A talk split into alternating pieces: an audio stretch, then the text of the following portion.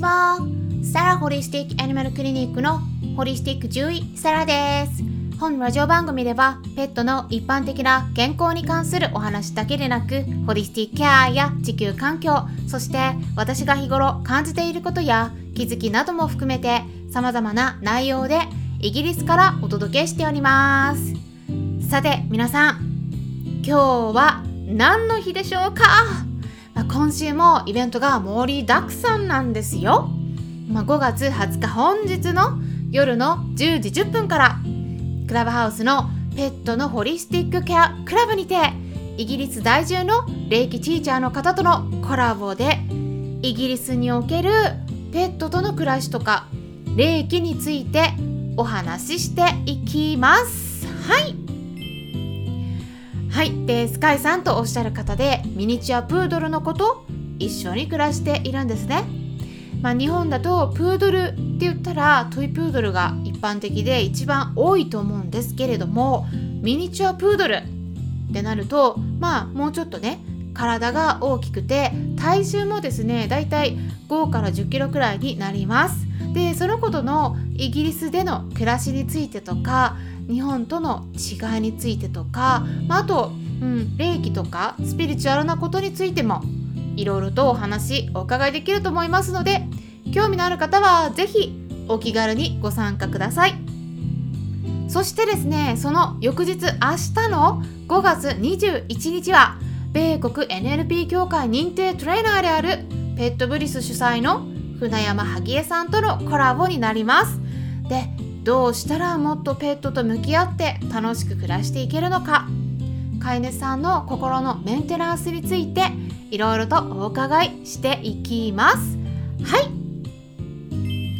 あとですねあさって5月22日の同じ時間夜の10時からは猫ちゃんのケアについて黒猫先生とおっしゃる、えー、猫の飼い主さんとシャンティ先生とおっしゃる獣医さんとのコラボでいろいろと、えー、猫ちゃんのケアについてお話ししていきます。はい。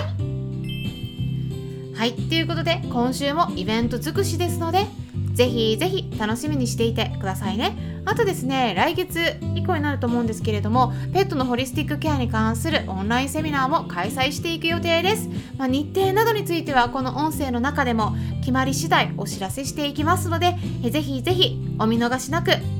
音声も毎日聞いていってくださいねはいということでさて今回は病気の治療全般についてのお話をしていきたいと思います。はい。まあ最初にですね、皆さんにお伺いしたいことがあるんです。ペット、動物と一緒に暮らす皆さん、動物たちには長生きしてもらいたいですか？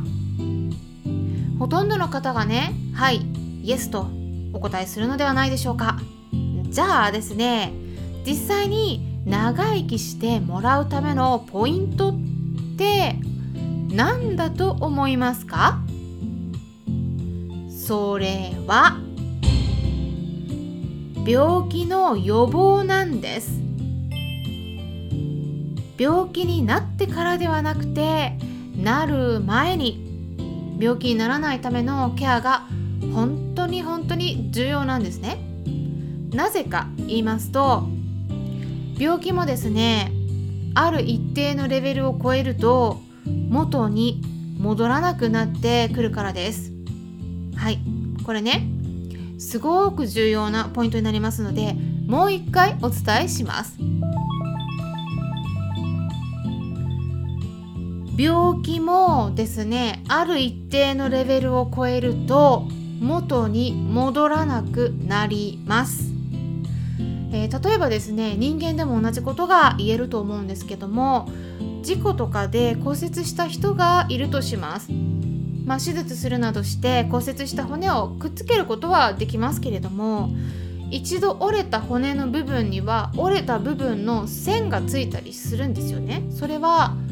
その後くっついたとしても跡が残ります。だから骨折する前の状態と100%完全に同じっていうふうにはならないんです。病気のあとは皮膚ですね。皮膚の怪我でも同じですね。で傷ついたところが浅ければ完全に元に戻って綺麗になってどこを怪我したのかもわからなくなります。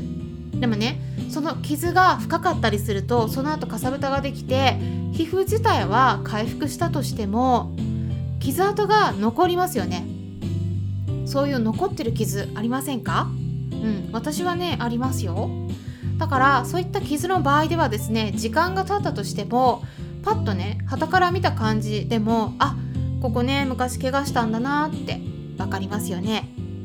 完全には元に戻らないっていうのはそういうことでこういうのはですね皮膚だけじゃなくて内臓の臓器でも同じことが起きてるんです。だから長生きしてもらいたい場合まずはですね病気にならないようにケアしていくことが一番大事なんだけれどもただ万が一病気になってしまったとしてもその病気をできるだけ早く見つけて早い段階で治療をしてあげる。早期発見早期治療が本当に本当に重要なんですね。これは西洋医学やるとしても他のそれ以外の他の両方やるとしても同じことが言えます。でも治療するという選択をするのは大きな決断になりますね。で動物その子を動物病院に連れて行って通院しなければならないのは大変だし動物病院に連れて行った先で治療費とかお金もかかりますね。お家で毎日の投薬もしなければならなくなるし食事を切り替えたりするっていうこともねいろんなことそれぞれ大変なことになりますね。だから獣医さんがいろいろ説明したとしても治療をしないかもしくは治療するとしても通院の頻度をできるだけ少なくそしてお薬もできるだけ減らして少なくしたいとおっしゃる方は少なくありません。あとですね動物病院に行く前ですね。何か症状が出ていたとしてもこう考えるんですよね。こう考える方多いんですね。動物病院に連れて行ったら検査を勧められるかもしれないしそこで万が一病気であることが分かったら治療もし続けないとならないし投薬もしないといけないしお金もかかるし嫌だなと思って動物病院に連れて行くのをねこうそのま放置しちゃうんですね。そういう方結構いらっしゃいます。でこのまま様子見てたらもしかしたら落ち着くんじゃないかとか。まあちょっと今日たまたま調子が悪くて吐いたり食欲がないだけなのかもしれないなとかそんな期待を持ってしまうんですね。すごくお気持ちわかるんだけれどもまあこういったもしかしたらたまたまなのかもとか様子を見てたら自然に良くなるかもしれないしとかねまあそういった期待を持って何日も様子を見てしまったことで手遅れになってしまった例を私はたくさん見ています。で皆さんねご存知の通り動物たちって私たち人間よりも早く年を取りますよね。だからその分病気になったら進行も早いんですね。例えばですね1日様子を見ると言ったらワンちゃん猫ちゃんであれば、まあ、大体4日から6日ぐらい様子を見ているのと同じことになるという感じで考えてみてください。まあ、2日様子を見たらその倍ですから1週間以上様子を見ていることになっていると言ってもね過言ではないんですね。ハムスターさんフェレットさんあとウサギさんインコなどの鳥さんとかね寿命に応じてそれは変わってきます。うん、でもワンちゃん猫ちゃんよりももっともっともっとね単位が変わってくるはずです。でですからねこう何か異常が見られた場合それが続いているような場合とかではワンちゃん猫ちゃんの場合でももう23日がね限度だと考えた方がいいです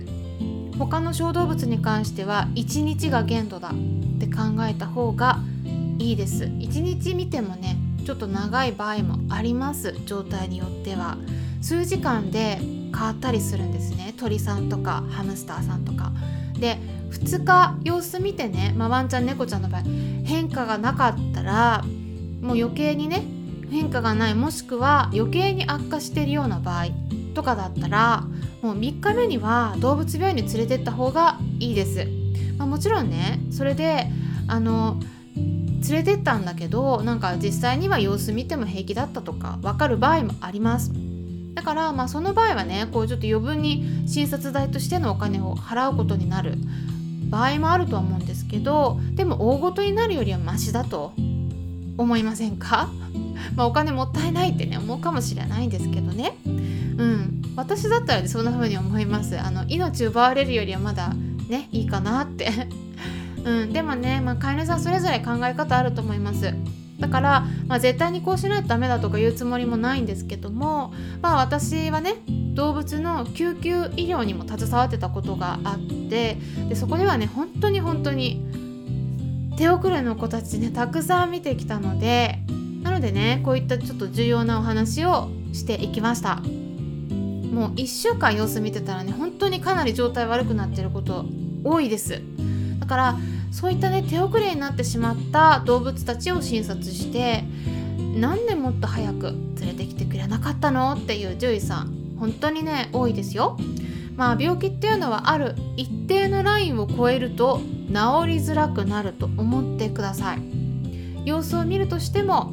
少なくともねそのラインを超える前に治療を始めた方がいいことが本当に本当に多いです。これは西洋医学をね受ける受けない関係なく他の療法でもね他のケアでも同じことが言えます。ということで今回は治療を始めるタイミングについてお伝えしていきました。え参考になったという方はよろしければいいねボタンのクリックとかフォローもしていただけたら嬉しいです。それではまたお会いしましょう。ホリスティック獣医サラでした。